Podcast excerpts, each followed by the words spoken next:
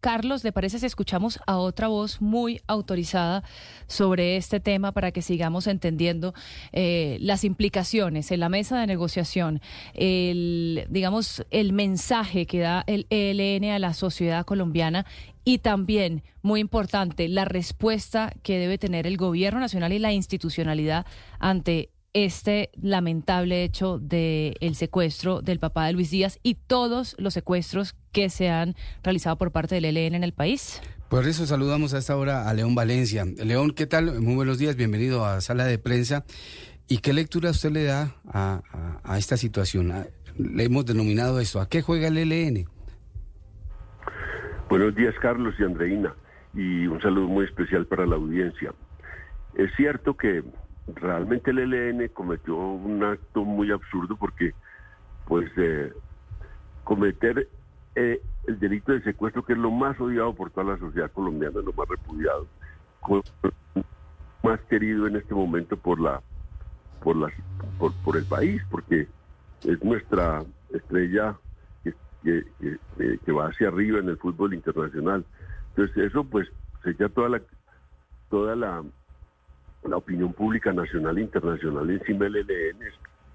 Había aparecido muchas caricaturas, es como pues darse un, tiro en el pie el, ELN.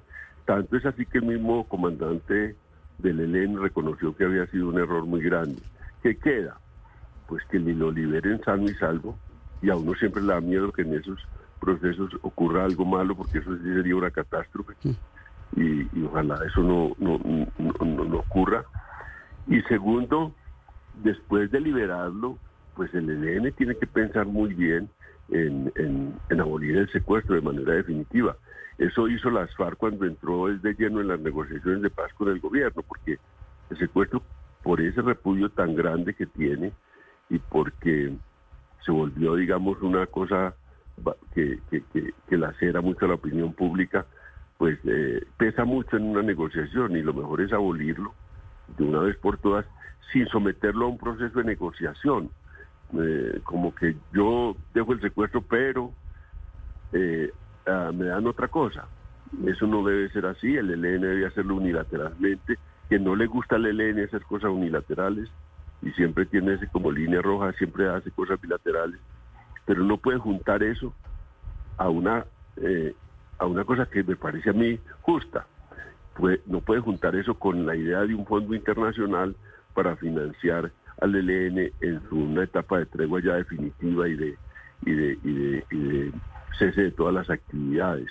Eso no pueden estar dos cosas juntas, debe mm, abolir el secuestro y después me parece a mí bien que se discuta un fondo internacional porque eso venía de atrás para financiar a un LLN ya en un cese definitivo de las hostilidades y en una idea de que no siga eh, haciendo cosas contra la sociedad y contra la población en las zonas y que los propios empresarios de la zona se conviertan en una especie de veeduría para denunciar cualquier acción de los de los frentes o grupos del, del ELN, de manera que le toca, le va a pagar un costo, tiene que pagar un costo grande el ELN por, por este hecho que ellos mismos saben que fue una metida de pata enorme.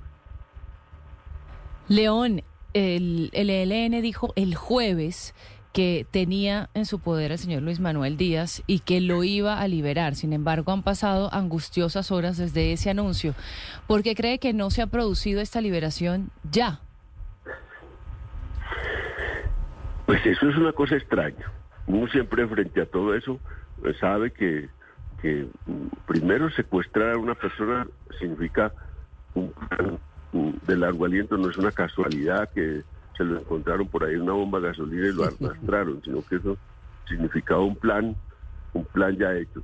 Y significaba que tenían siempre, los secuestradores tienen algo, un lugar donde llevarlo y esconderlo y alejarlo de cualquier posibilidad de rescate. En eso yo creo que eso es lo que ha ocurrido y ahora pues extraño uno que no hayan llamado o no sabe uno, no, no se sabe públicamente que ha llamado a los organismos eh, de Cruz Roja y de Veeduría Internacional del proceso de paz para proteger, digamos, la vida y entregarlo en, digamos, sano y salvo.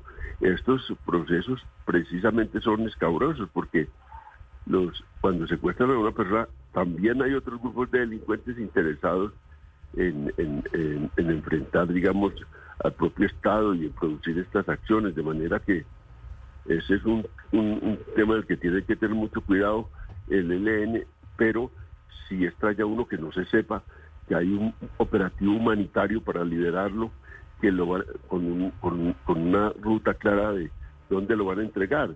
Se, ha hecho, se han hecho muchos rumores de dónde está eh, eh, Manuel, si está en Colombia, dice el alto comisionado de paz que, está en, territorio colombiano, el fiscal como siempre tiene una voz y dice cualquier cosa, pues dijo que estaba en Venezuela desde el principio.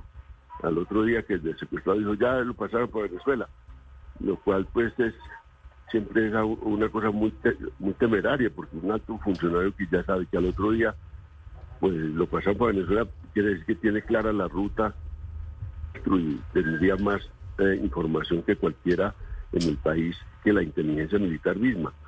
Entonces, eh, estamos esperando que eso se resuelva para bien de la negociación de ley y para, bien del propio ELN, porque es que el desprestigio que traen estas acciones es, muy grande, es muy grande porque pues, son personajes muy queridos y siempre le reclaman a uno, bueno, y los que no son personajes públicos, lo que no tienen, pues con esos también hay que hay que expresar públicamente el repudio al secuestro y decir que deben abolir esta práctica que ha sido tan eh, negativa para el país, pero también para las propias guerrillas. Es que el secuestro terminó siendo una carga muy dura para el prestigio de las guerrillas. Eh, eh, mm, León, yo me permitía hacer un, un comparativo. Cuando secuestraron, por ejemplo, al general Alzate, inmediatamente en la mesa de negociación de La Habana, eh, pusieron ya a la Pastor Álape, usted se va para Colombia, el señor se va con eh, los delegados de Noruega y se van con los delegados de Cuba, creo que fueron los que fueron a, traer al general Alzate, se suspendieron operativos militares y se resolvió. Eh, pero ahí hubo una decisión también del gobierno para facilitar esto. También estamos esperando eso, que el gobierno nos dé luces de, de, cómo va a, a también atender la, esos puentes para ayudar a devolver al señor Díaz? Es que yo creo que en esas cosas tiene que ser mucho más ágil, tener más eh, audacia el gobierno mismo, el ministro de Defensa y el alto comisionado, y también eh, una autorización de Petro, pero rápidamente hay que resolver esto. Uno entendería que Petro, que conoce más todo ese mundo también, que ha sido un mandatario audaz siempre y un personaje audaz, pues tenga más eh, habilidad para resolver estos problemas. Eh, es eh, Usted tiene un buen recuerdo de esa agilidad con que se resolvió un tema clave en, el, en, el, en las negociaciones de paz entre el gobierno y las FARC. Y esas cosas hay que hacerlas y también hay que obligar, digamos, a una conexión directa. Ya es, no es posible, digamos, que, el ELN, mm, digamos, y el comandante del ELN diga, oiga, fue un error, porque eh, lo deja mal parado como comandante. Dice, bueno, señor, ¿cómo, ¿en cuántos días vamos a resolver esto? El propio comandante o miembros de la delegación del, del EDN de estar ya en el terreno resolviendo el tema, porque, y, digamos, dando, dando, haciendo una demostración de, unidad de mando, porque es, eh, digamos, no es, no es tampoco aceptarle la disculpa, pero por lo menos eh, la expresaron públicamente de que fue una unidad en el terreno sin autorización nacional el que, el que hizo eso, pero ya cuando está el hecho, pues tiene que moverse la Dirección Nacional y los actores, eh, los jefes de la ELN a resolver el tema y a resolverlo con seguridad, con rapidez y protegiendo la vida del secuestrado, que es lo más complicado. León, hemos hablado bastante del ELN, de sus motivaciones, del error garrafal que cometieron, pero hablemos también eh, del gobierno nacional y, esto que deja en evidencia los huecos en la estrategia de seguridad del gobierno.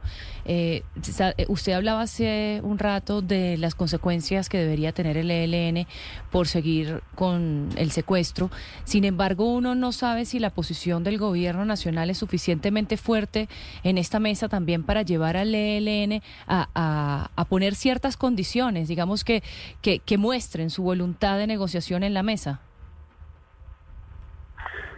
Sí, yo creo que la, la, la voluntad de una negociación se va construyendo en, en la mesa con actos recíprocos de confianza, recíprocos de confianza de las partes y, transformándose la, la, guerrilla misma en, el, en, la mesa. Una, una cosa fue la guerrilla que entró a, a negociar en La Habana los primeros meses, a la que salió ya de esa negociación. Ya las mesas transforman y las mesas deben servir para unificar a la fuerza que está al frente, deben servir para eh, disciplinarla en el cumplimiento de unos acuerdos y siempre hay eso. Él, es muy, muy riguroso a la hora de reclamarle al gobierno que falló en uno u otro compromiso, porque ellos realmente en eso son muy acuciosos, llevan una lista de los compromisos y siempre le reclaman en la mesa. Hay grandes discusiones en cada vez que de alguna manera el gobierno no es capaz de, de, de subordinar también a sus fuerzas y a sus propias eh, instituciones con el acuerdo. Eh, pero así como el ELN reclama al gobierno, pues el, gobierno también tiene que reclamarle al ELN y la comunidad internacional de cómo, cuáles son los mecanismos para mantener, eh, digamos, su fuerza cohesionada y cumplir con los acuerdos que se establecen. Este, pues tendrían muchas veces las estructuras, entonces sacan la disculpa de que como no hay un eh, acuerdo específico sobre el secuestro en, en, los protocolos que han, que han, que han convenido el gobierno y, las, y, el ELN y la dirección del ELN, pues por eso se dirá que se sienten autorizados para hacer este secuestro. Pero esto es una bomba enorme sobre una mesa de negociación, porque mm. pues tiene que ser uno, eh, pues no, tener, digamos, nada, ni siquiera una noción de conexión con la opinión pública nacional e internacional para saber que un secuestro de una personaje pues no, iba a pasar inadvertido y un personaje como el papá de Lucho Díaz, pues eso podía pasar desapercibido y, eh, eh, y, era una cualquier cosa que como han dicho que es un secuestro económico, pues eso no era posible, negociar eh, discretamente ningún dinero por un personaje de estos, porque la implicación primera es que al que le cobran es al, gran ídolo del fútbol y que está en Inglaterra y eso no, eso, eso, ¿cómo, cómo, cómo, pensarían eso? No, no sé cómo pensarían hacer un tipo de, cosas sin que hubiese un escándalo monumental en la opinión pública. De manera que eso, eso fue muy, muy, muy, muy, muy, mal plan, pensado, muy mal pensado si pensaban que eso podía pasar desapercibido para, para el país y para la opinión pública. Y con una posición tan dura que hay a las negociaciones, porque estas negociaciones no tienen eh, eh, un clima muy favorable. Eh, y las negociaciones de paz en Colombia siempre tienen una adversidad muy grande. La, la, misma FARC fue, una, seis años de, de, debate entre la oposición de ese entonces, el uribismo y el gobierno de Santos. Y ahora entre Petro y toda la oposición y, es, es, es, un punto de controversia muy, muy, muy importante, es el punto que ha dividido mucho a las élites del país, negociación o salida militar. Ese siempre ha sido una disyuntiva en la que está metida las élites políticas y sociales del país. Durante 40 años siempre ha sido así. Y siempre hay mucho debate alrededor de una negociación. Por eso hay que cuidarla tanto.